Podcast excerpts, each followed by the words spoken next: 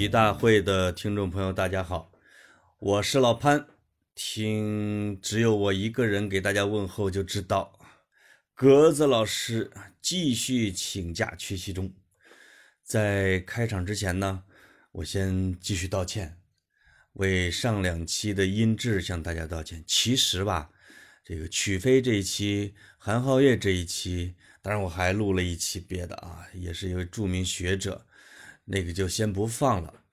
这个内容是硬，很硬，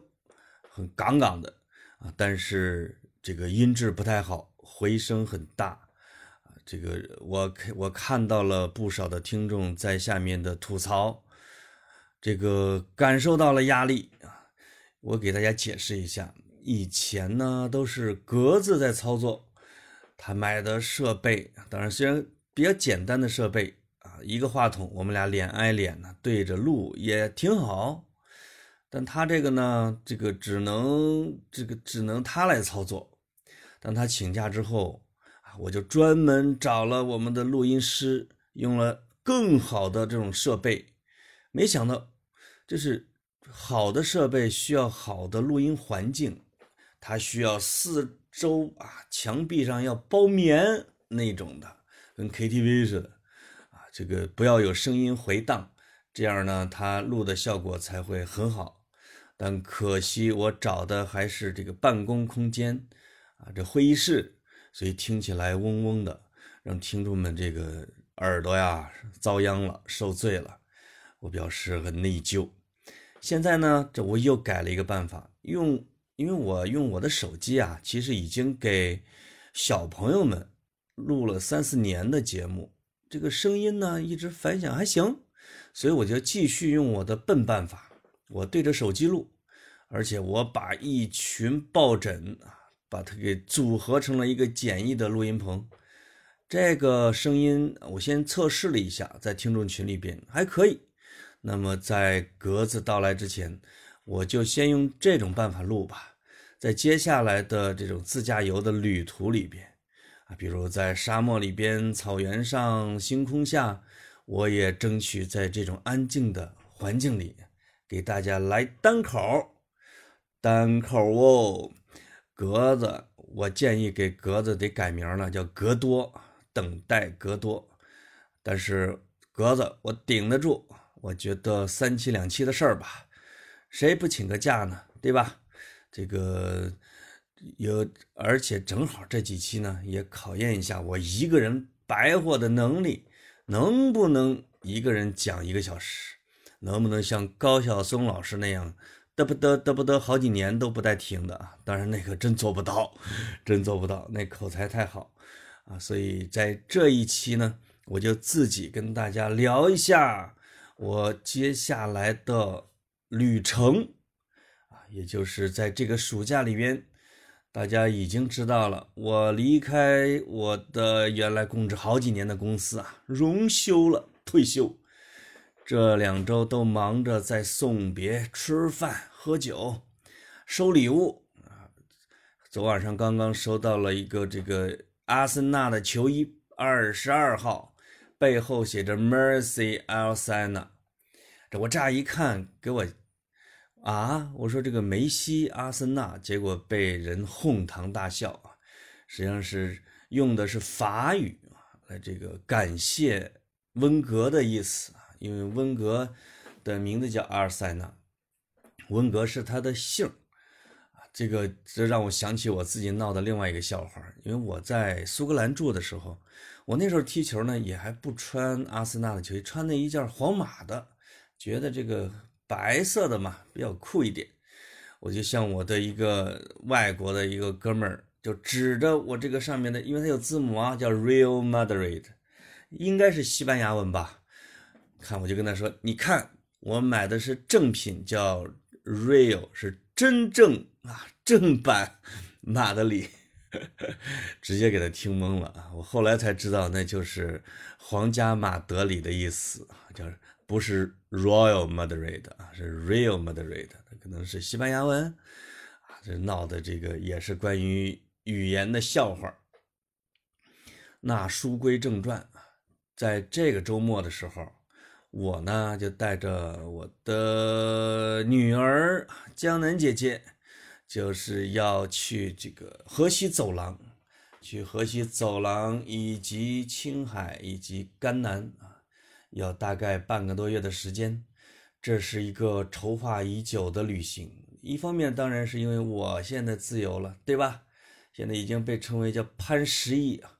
虽然我听了之后心砰砰直跳，那是一个梦幻，但是也很让人舒坦，对不对？这个有时间了，至少啊，这个财富没有自由，肉身先自由了。有时间要也要过暑假。另外呢，这个闺女啊，就是明年就要去国外了，还对中国这么不了解，所以想带着他到西北角、北角。各种角去转一下，啊，这个这些地方是他指定的，说想去一些辽阔的地方，那好啊，啊，正好我也想重去一下。我为什么说重去呢？是大概七八年前的时候，曾经代表过一个海外的华文媒体参加这个代表人家啊，就是混进了一个叫华文媒体高层参访团。去河西走廊转了一圈，去广东的梅县走了一下，实际上有一点像寻根之旅啊，一个大巴车开着啊，从这个整个河西走廊走一圈，然后再往南飞到从广州去梅县去河源寻找客家人向南迁徙落脚的地方。我回来之后还在北京晚报写了几个版的一个文章，叫《出中原记》。因为我是一个河南人嘛，也可以叫中原人，就在讲以我是一个长得很像游牧民族的一个中原人这样的身份来寻找自己的祖宗啊，寻根的一个过程。那寻根的两个方向，一个是西北角，一个是东南角。啊，孔雀东南飞，西北有高楼，所以这一趟呢，就去西北角，具体的地方。就包括了武威、张掖、酒泉、敦煌，这是必须得去的。这是当这是汉时的河西四郡啊，这是一定要走的。然后啊，再绕过祁连山，从南路到德令哈啊，路过青海湖，去到甘南藏族自治州啊，再基本上到陇南走一走，看一看，大致结束这样的一个。一个小型的自驾游吧，嗯，而且在这整个的旅程里边呢，会带着很多的书，因为要给咱们跑题讲节目，肚子里得有货，对吧？肚子里没有货，你就得现学。呃，当地的山川地理、人文历史、风土人情、民族融合，甚至佛像洞窟，把这些资料啊也都带着。这样也给小朋友也会讲一讲，让他多了解一点。但这都是一厢情愿了，人家听不听再说。但我觉得咱们跑题的听众应该还是感兴趣的。在我看来，这个河西走廊是一个是中国最独特的一块地方，因为它其实地方不大，它是一条走廊。如果大家翻开中国地图来看。你看那个祁连山有多长，这个河西走廊就有多长，啊，祁连山对于中国来说是一条太过重要的山脉，啊，不算特别长的山脉，一千来公里，平均海拔高度三千来米，它这个高度呢，正好能保证它的山顶上啊有着皑皑的白雪，在冬季会积累大量的冰雪。在夏季呢，在温度升高，在太阳的照射下，这些冰川会化成雪水，啊，向南向北两个方向流动，啊，那向北的那一部分呢，就形成了一些河流，这些河流会流入北边的沙漠和戈壁地带，那水嘛，有水的地方就有生命，它在密集的河流地带就形成了几个大的绿洲。这几个大的绿洲就是武威、张掖、酒泉、敦煌啊，四大绿洲啊。而这四个绿洲，如果我们再看地图的话，它就像四个大的跳板，绿色的跳板啊，会在这种沙漠中让你能够歇息、补充给养，并且前行啊。而且每个绿洲之间就是隔那么两三百公里啊。你比如可能这个古代的人用骆驼队、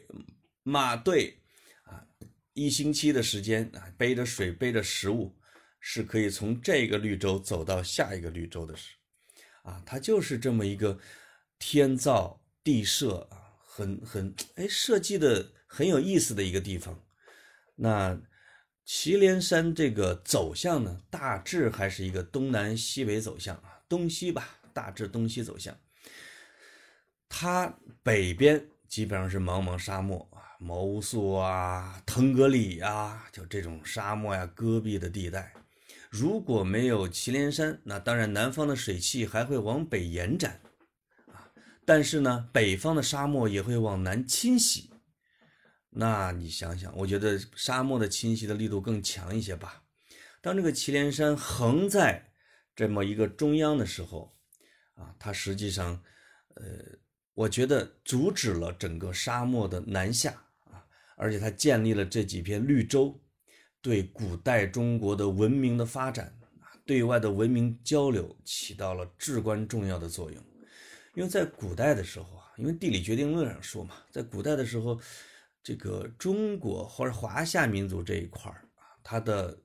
三面是大海啊，或者是说热带雨林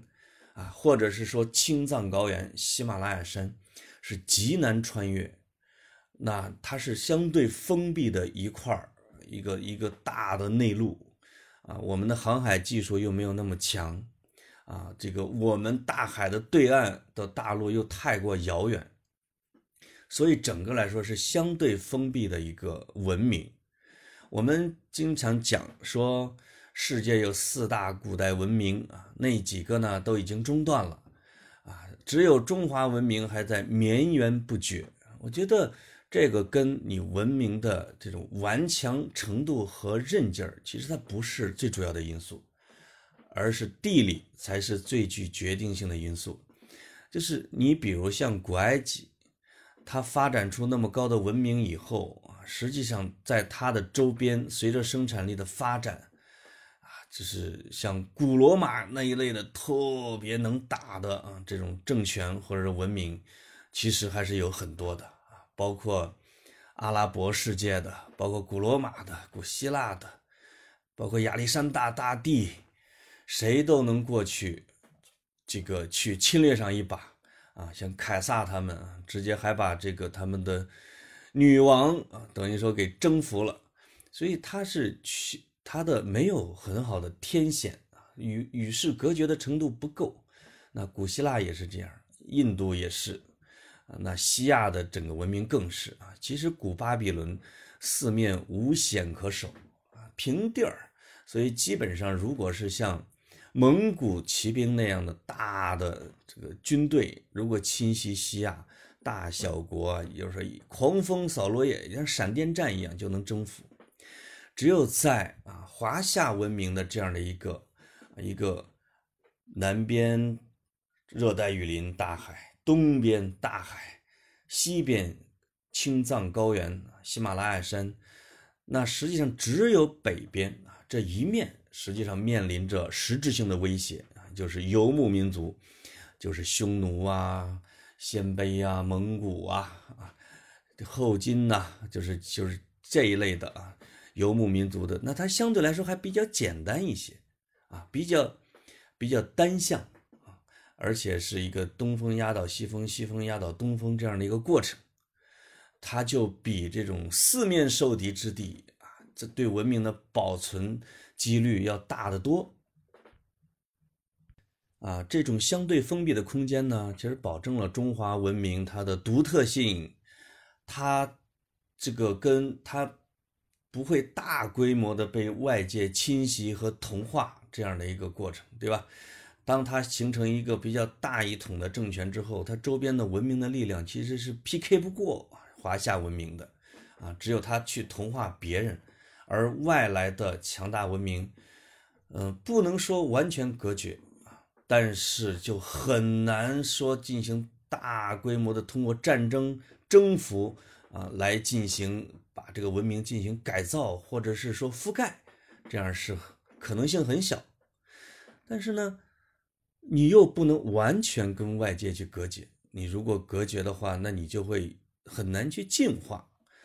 我觉得就是中华民族有一个很幸运的地方，就是这条河西走廊。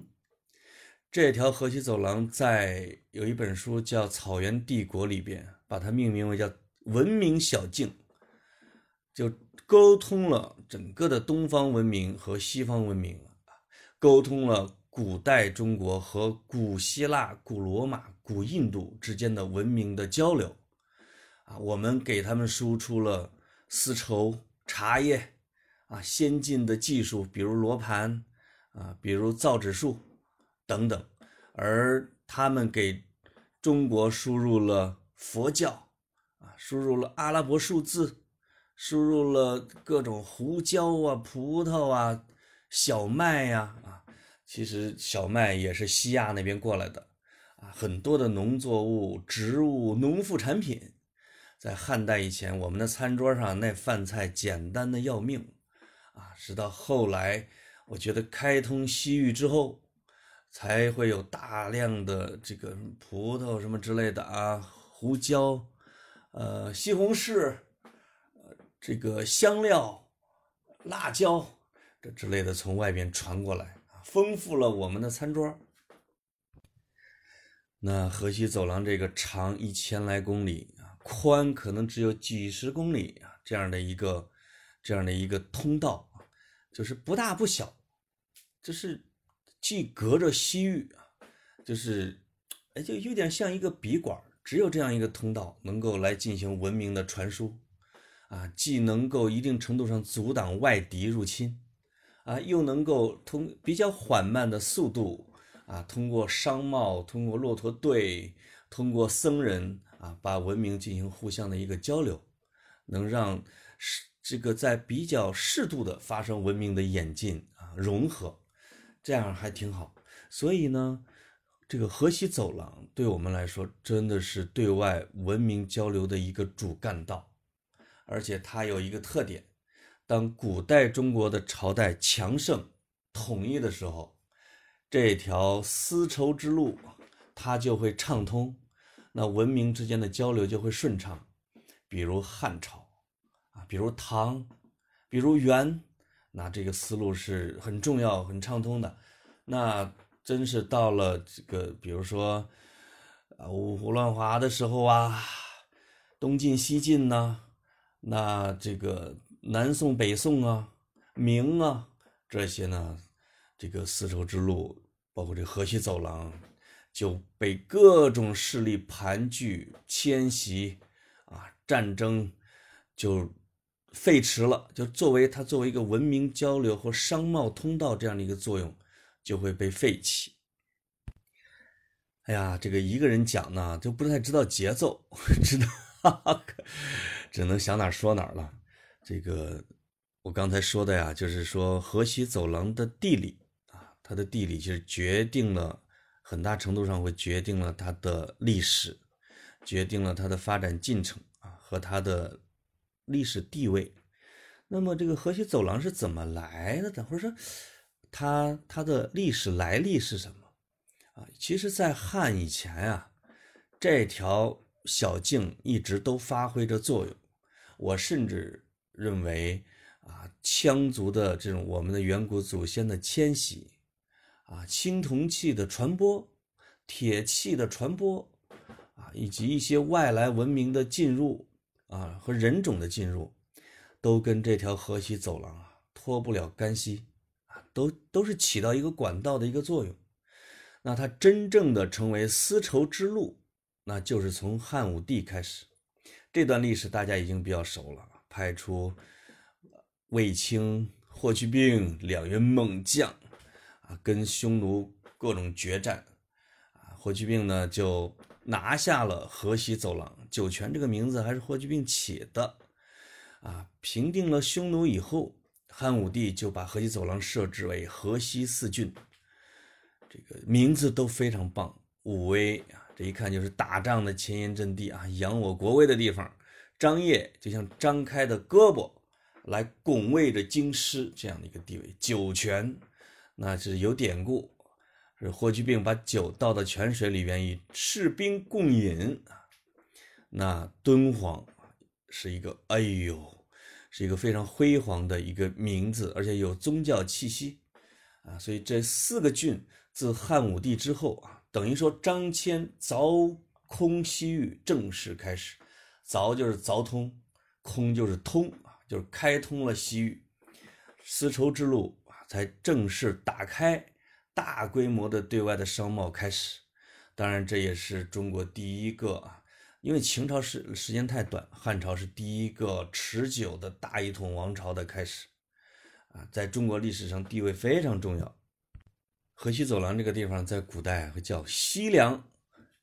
我我们这些小时候听评书的啊，或者看章回体小说的啊，会对西凉啊，或者我们读古诗，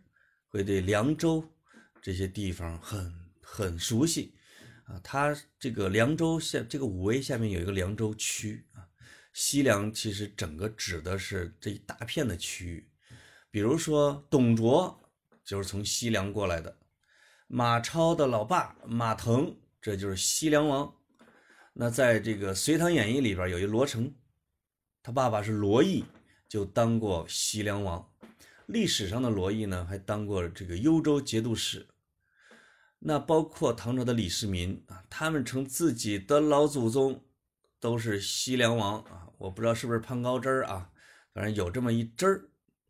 所以这个在整个古代的历史上。西凉是一个很独特的一个文化存在，同时也是一个军事存在。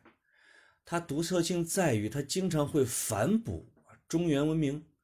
最典型的是，而且那个地方呢，啊，有藏族的政权啊，蒙古族的政权，甚至包括古代的啊，这个羌啊、党项啊、鲜卑呀、契丹呐、西夏呀。啊吐谷浑啊，就各种各样，包括当然也包括这个，这叫维族就是这各个民族都会在那里边融汇交替，而且汉人政权在里边其实占据了很长的时间。他有一个人叫窦融，他的几个孙子叫窦宪和窦固，这可是这这也是打匈奴的名将啊。这个这叫什么？这个东汉的那个燕然时刻，就是窦宪、窦固其中的一个打的。这个窦融呢，是他跟大概光武帝刘秀同一个时期。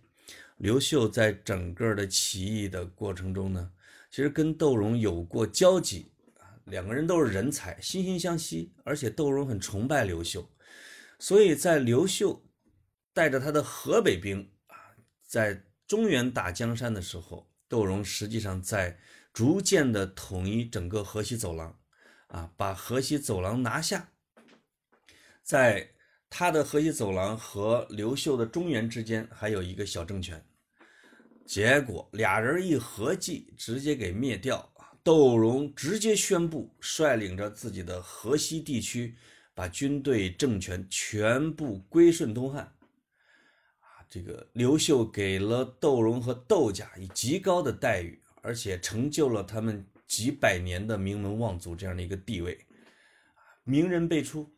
啊，这个就是河西如果有汉人政权，他对中原的政权一般都是非常有很大的向心力，啊和向往心，包括后来的这种张议潮啊。这个有很多的汉人政权，就实际上是帮着中原文明起到了抵御外族入侵的这样的一个作用。在历史上一直有一个探讨的热点话题是什么？就是为什么隋唐之前经过了几百年的大的战乱啊，中原浩劫，十室九空，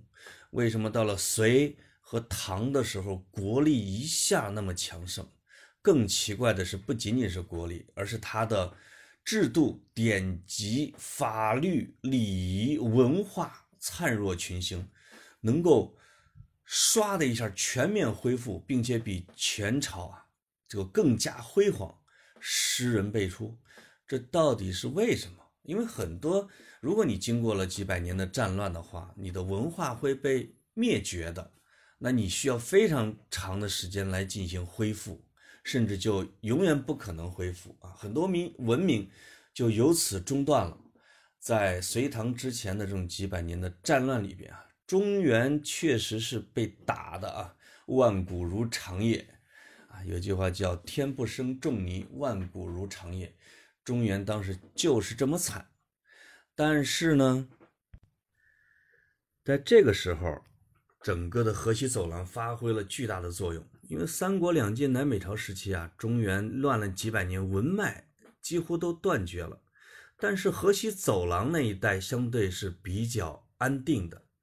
竟然一起这个保存着非常完整的文化香火。这个就可以说道说道，就是三国两晋南北朝，整个的朝代的更替非常之频繁，而且呢，这个从环境方面，中原也越来越差。但是河西走廊那个时候和现在还不太一样，现在咱们看河西走廊啊，就是沙漠戈壁居多，绿洲被破坏的很厉害，但是。在一千多年以前的河西走廊的绿洲还是水草丰茂，是最好的草场之一啊！那个地方的畜牧业，包括农业啊，因为汉朝已经开始了农垦，都很发达，足可以养活很多的人口。所以在中原战乱的时候啊，汉人的将领或者汉人政权在整个河西走廊保持的比较稳定。它实际上成了当时几百年来几百年生活水平最高、政治环境最稳定，而且文化水平又最高的一个地方。因为大批的中原士族、知识分子啊，不是往东南跑，就是往西北跑，这是两个大的方向。往南的叫衣冠南渡啊，叫做士族南下，成为客家，而。大家不太注意的往西北走的，去河西走廊啊，这样的数量一点都不比南下的少，是他们这些知识分子，还有河河西的这些汉人政权保存了我们华夏文明的文化香火。等到这个隋唐到来啊，因为隋唐是一个融合的一个大的一个政权，借着河西的火种。中国迅速地进入了文化鼎盛期。大历史学家陈寅恪写过一本书，叫《隋唐制度渊源略论稿》，是这么写的。我可以给大家读这么一段啊，来讲河西的重要作用。他说：“合拢一域，所以经历东汉末、西晋、北朝长久之乱世，而能保存汉代中原之学术者，不外家世与地域二点。”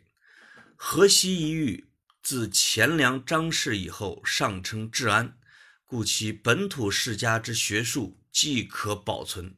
外来避乱之如婴以得救之传授。此合拢边域之地，所以与北朝及隋唐文化学术之全体有如是之密切关系也。这个就是河西走廊啊，对中华文化的一个特别巨大的贡献。所以它是直接开启了，因为整个李渊、李世民他们家族啊，也是从陇西那边过来的，啊，是直接开启了隋唐这样的一个大的盛世以及文明的盛世。这个都是跟河西走廊息息相关。这件事儿让我想起了。争议比较多的这种西南联大，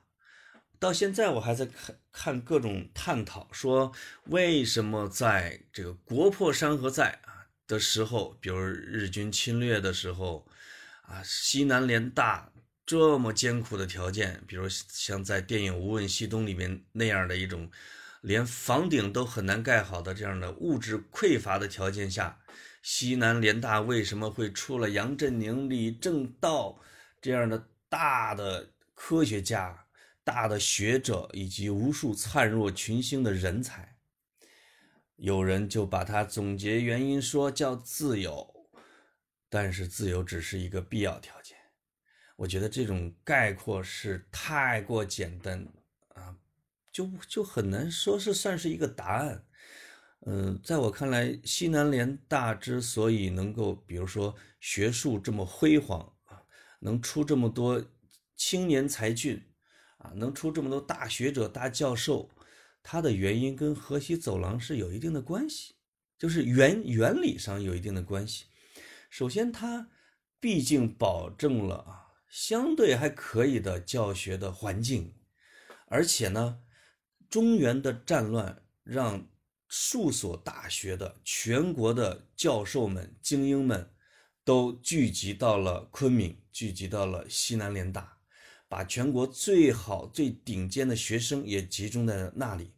而这两个大的群体存在，而且呢，是以通过。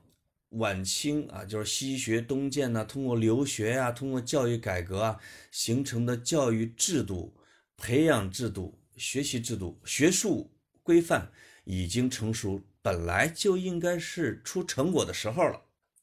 即使没有日军的侵略，没有西南联大啊、北大、清华、南开这些大学，在一九三几年也本应该进入它的学术的黄金时期。啊，所以恰好呢，时代风云让这几个学校并在一块儿，这大的群体并在一块儿，又保持着他们很先进的教育制教学制度啊，所以才有了学术联联不是这个西南联大的学术辉煌。它这个原理啊，我觉得就跟河西走廊之对隋唐的重要意义是一样的。哎呀，一个人讲好累啊，歇会儿。这个这是前面是概括的讲了一下河西走廊历史啊、地理呀、人文呐。但是呢，就是我是去过一次，简短的去了一周，但是毕竟了解还不深，就是坐在大巴车上走马观花。这个大巴车哦，从武威一直开到敦煌，它竟然跟当年霍去病率着。军马沿着河西走廊的路线大致相同，因为只有那么一条路。它也和这个大量的商贸骆驼团队西出的路线相同，甚至和马可波罗从东边啊，从西边往东来，这路线也是相同的。所以在这一条小路上，十呃，现在是高速路啊，或者是柏油马路啊，在古代它就是。骆驼和马踏出来的一条道，那经过了多少的历史的变换？路边有多少的累累的白骨，是吧？有多少的兵戈？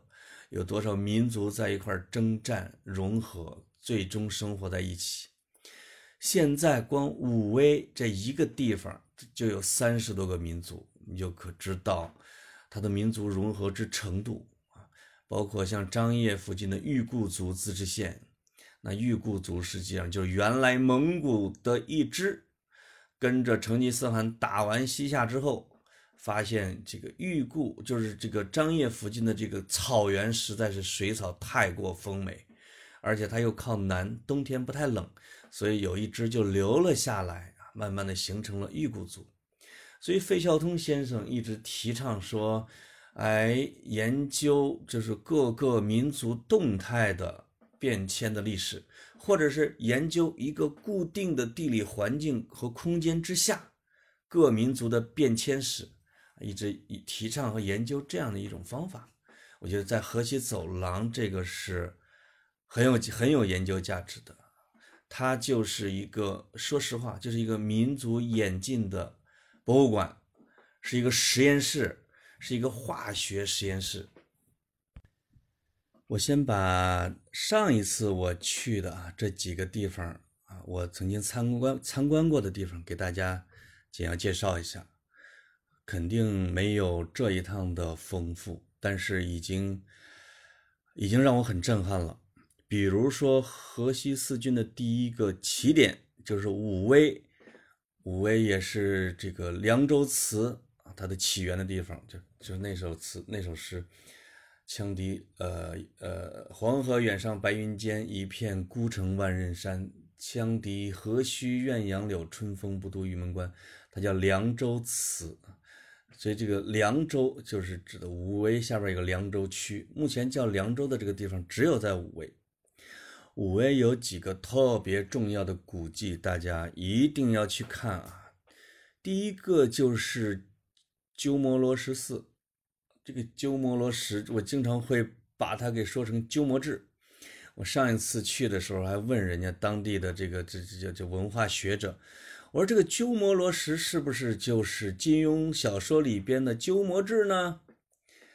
天哪，人家就特别和善的啊跟我讲啊，说鸠摩罗什当时是南北朝的，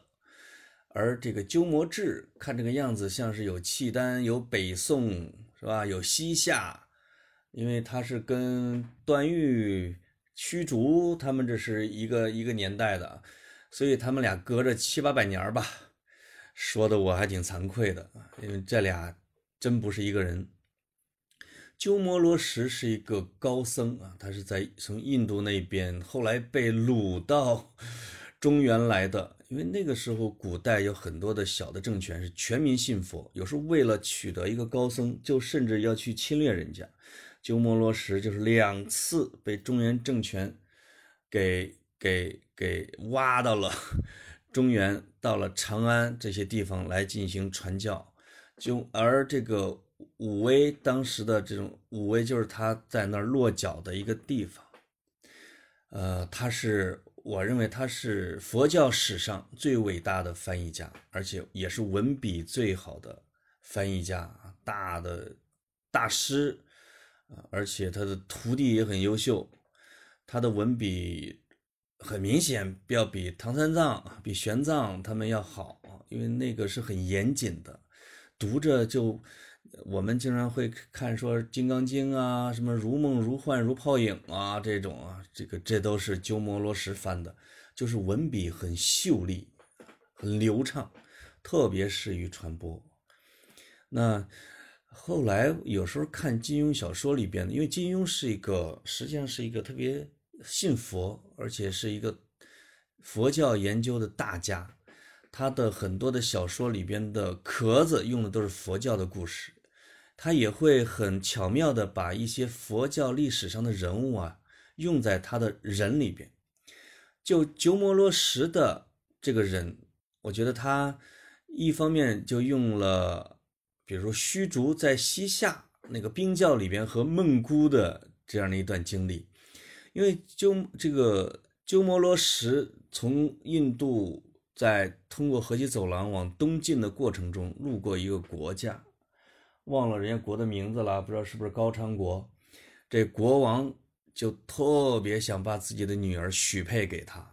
啊，并且真的是制造这样的机会，鸠摩罗什这个无奈之下。哎，娶了，还跟人有了孩子，这是一个。那另外一个还在《天龙八部》里边啊，这个有一个时事，把考验段誉的时候，让他跟穆婉清共处一室，啊，来以此考验他的定力，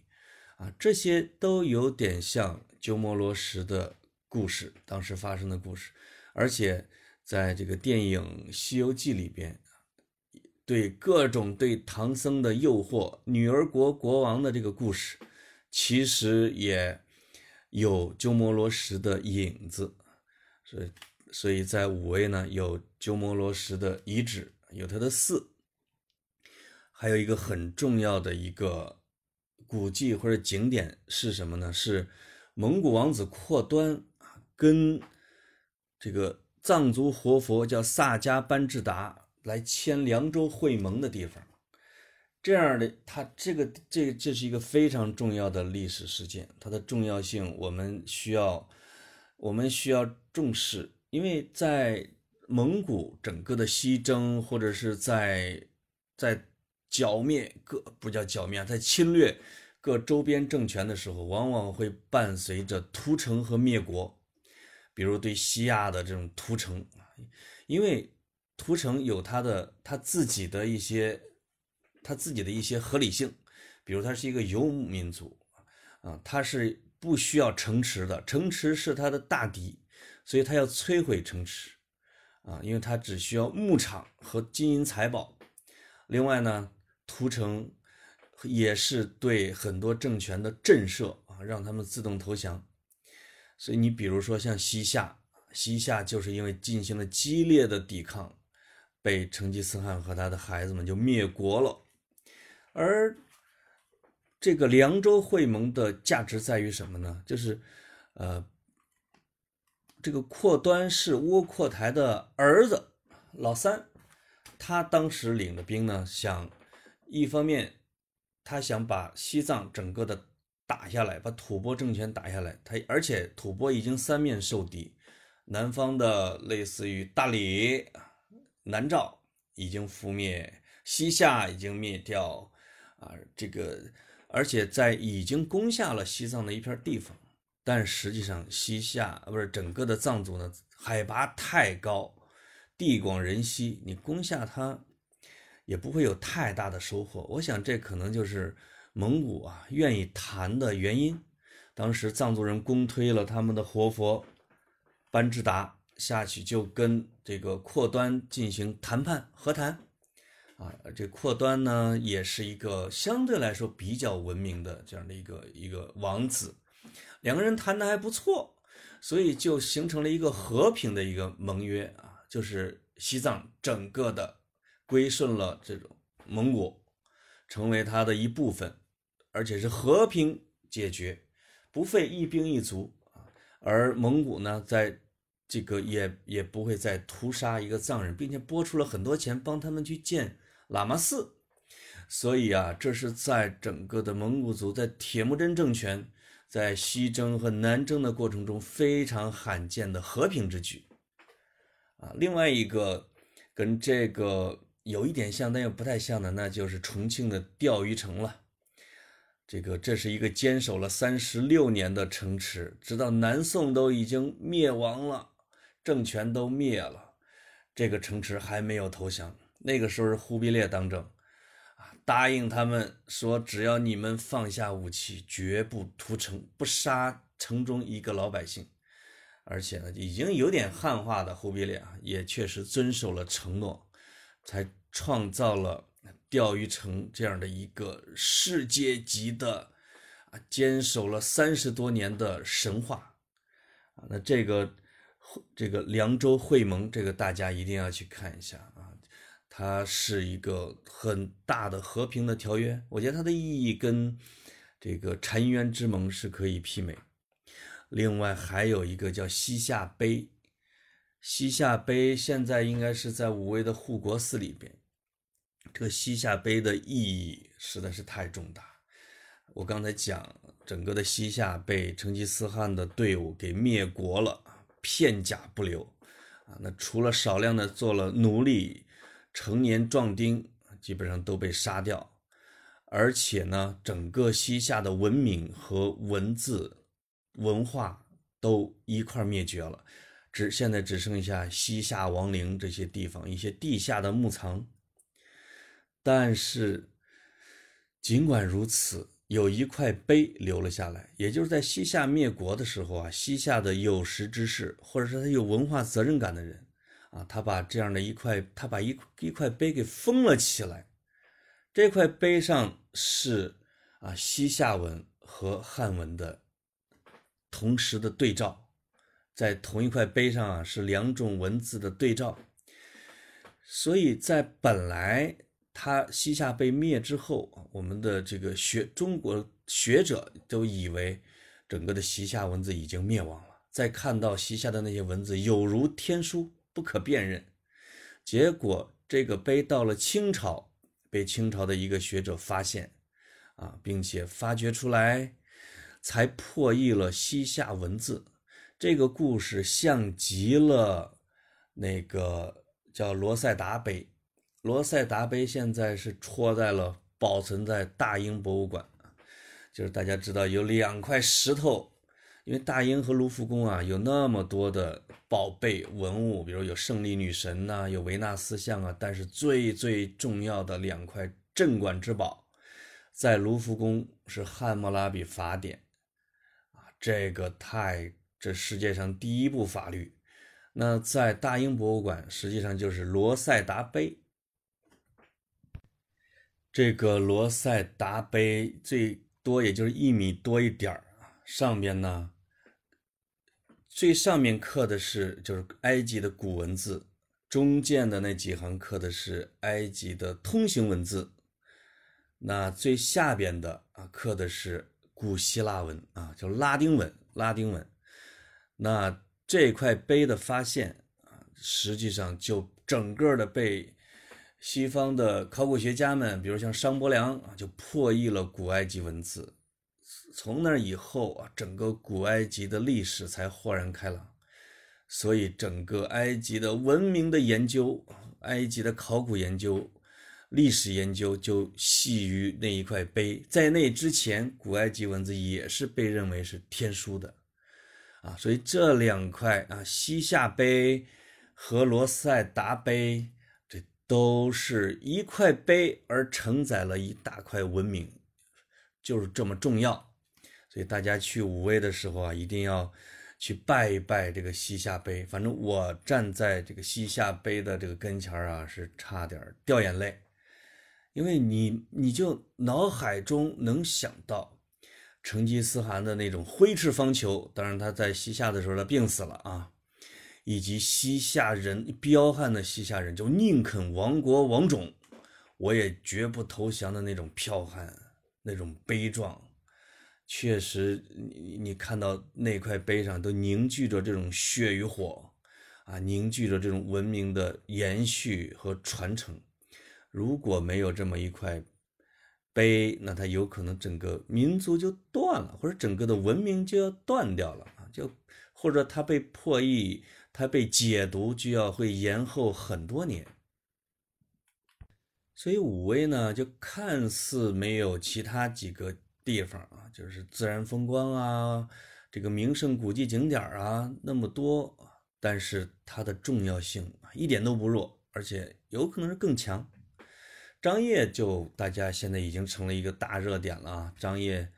因为它有丹霞地貌，所以。整个的河西走廊，除了莫高窟之外，最火的就是丹霞地貌，这个是必须要去的。但是因为我去的时候是大晌午头，烈日炎炎，也没有什么日落呀、日出呀，给这个丹霞地貌上镶上一些金边儿，没有。所以我看的也就是五颜六色的土吧。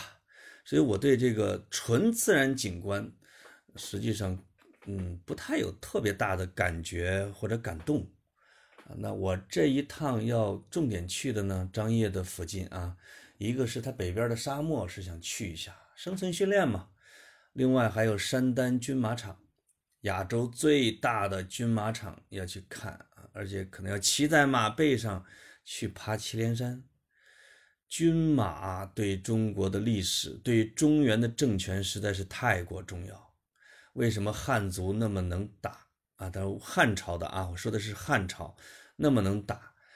跟汉武帝特别重视两样东西是有关系的。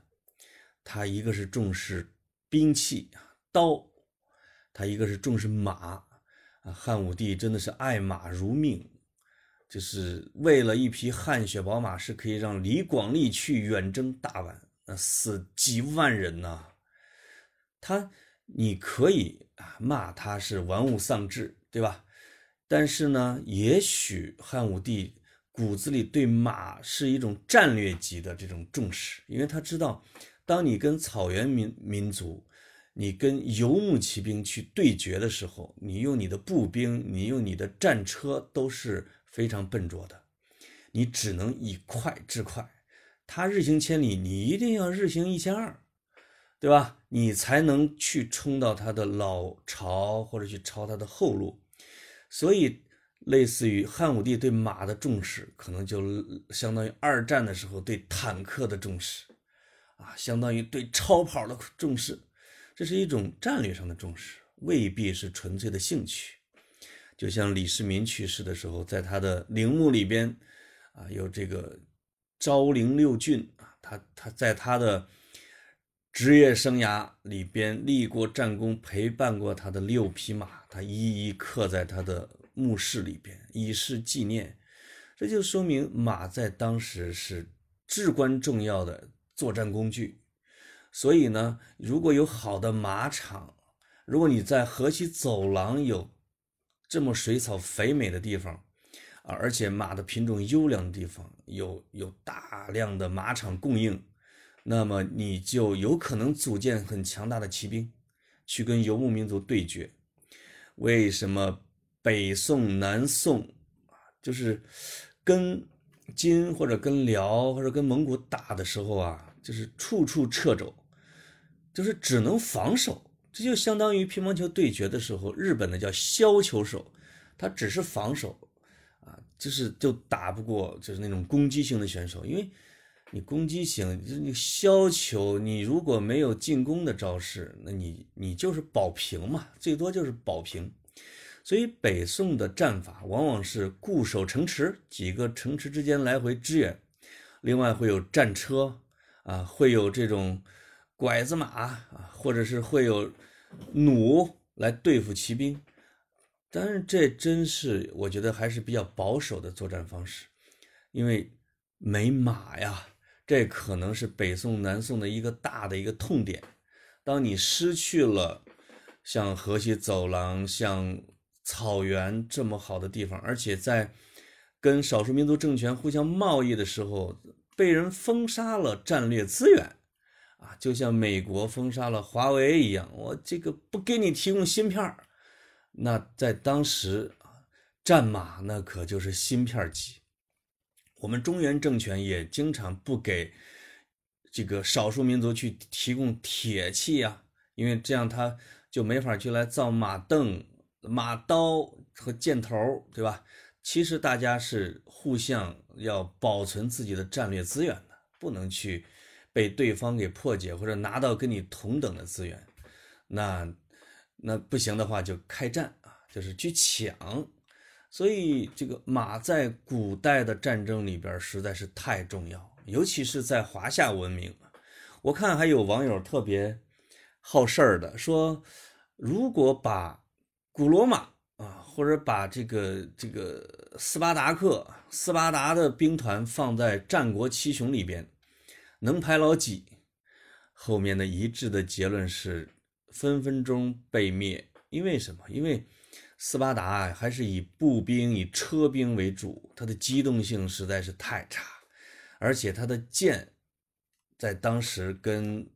这个战国的时候已经差很多啊。战国已经普遍的用了骑兵，用了长弓长箭啊这些先进的。工具啊，实际上会对斯巴达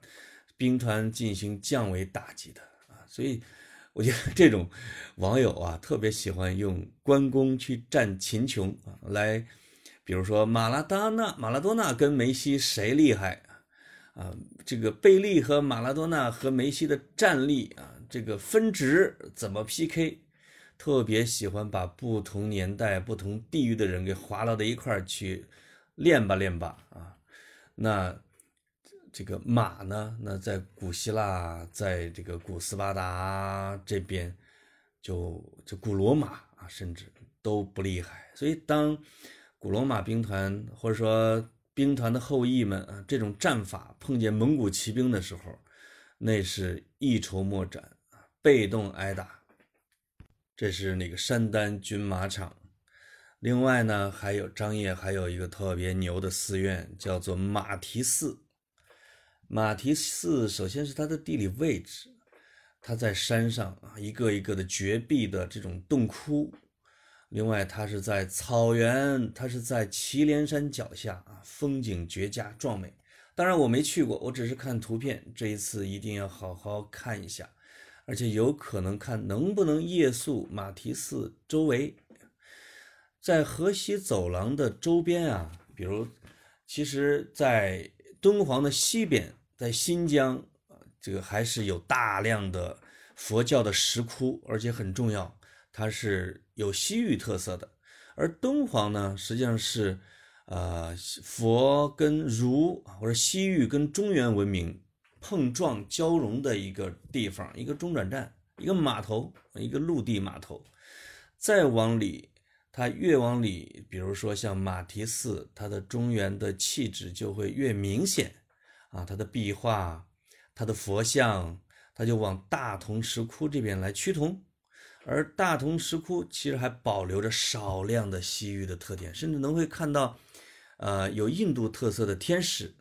还甚至会看到古希腊雕塑的一些元素，就是完全没有中原啊，中原不存在，有古希腊装饰的元素。那这些肯定是从印度带来的风格。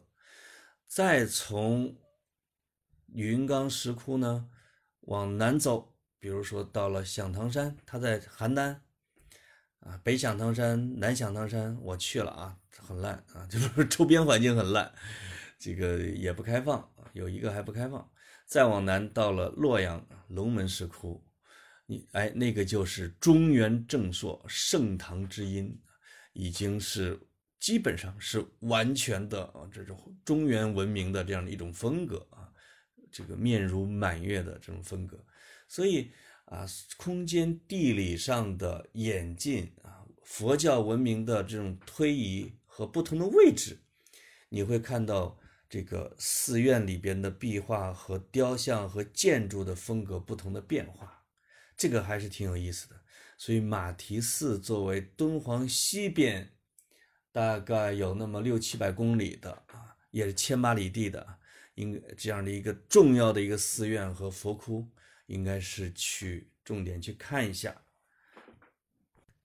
至于酒泉和敦煌，我觉得在这一集里边啊，也说不了那么多了。等我这个到张掖啊，下期应该会在张掖录，也许是在军马场录哦，也许会是在沙漠里边看着星星来跟大家来讲啊。到时候肯定不会有回声，只可能会有风声。啊，在这个飘扬着沙砾的这种天地间，古道旁，汉长城的风随的脚下，来跟大家讲我实地的游览吧。咱不，咱不敢叫考察，因为咱也不是学者啊。的一些收获和一些感想，我想会比现在啊给大家讲会更真切的多。啊，所以这只是开一个小头。好，那就。我要收拾行装，准备出发。未来的这两期呢，就大家跟我在路上一起听吧。这个应该是第一次一下说了这一个来小时吧，可把我给累的。有的地方都说的颠三倒四，说重了，请多海涵。但这个这一期的起码清晰度、录音质量，应该比前边还是要好一些，比前两期。啊，希望大家踊跃留言。另外呢，在格子不在的时候啊，要维持住我们的收听量和我们的回帖量。我会在从这期开始，在每一期抽出两位这个回帖很精彩或者对我的内容回应的很精彩的两位听众，来寄出我买的书。这书有的是有作者签名的，有的是没有，但我保证都是好书。比如井上静老师的《楼兰》，嗯，和他的《敦煌》，以及关于敦煌啊、河西走廊啊、关于佛教的一些研究的书。如果大家有兴趣，也可以说我发言很好啊，我我想要什么书，什么书，什么书。当然，我还买了一些诗人的书，啊，也诗集也可以送给大家。好的，拜拜。我特意让我们的剪辑师雨夜配两首好歌，而且跟西北有关系的歌。其中有一首是周云鹏的《九月》，因为里边有几句那种吟诵，是我祁连山那个啊，就特别深沉的。另外一个就是我是不是在节目里边给大家哼唱过的《花儿》啊，西北的一首《花儿》。好的，拜拜。